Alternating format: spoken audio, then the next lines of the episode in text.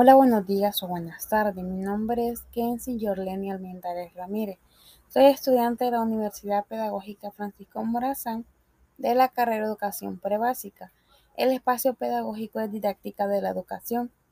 El día de hoy les voy a hablar sobre la ética profesional de la docencia.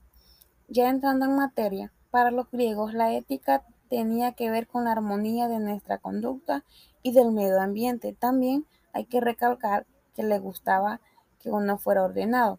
La ética profesional no es simplemente una deontología o un conjunto de normas para seguir la conducta de quien ejerce una labor profesional.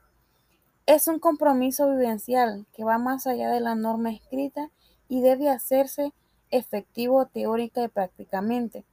En el ámbito de la educación, para cumplir con ese compromiso, él y la docente han de ser conscientes de sus técnicas prácticas intelectivas y morales, así como del deber de desarrollarlas constantemente para ponerlas a disposición de sus estudiantes y ayudarles a crecer cognitiva, afectiva y moralmente de manera integral.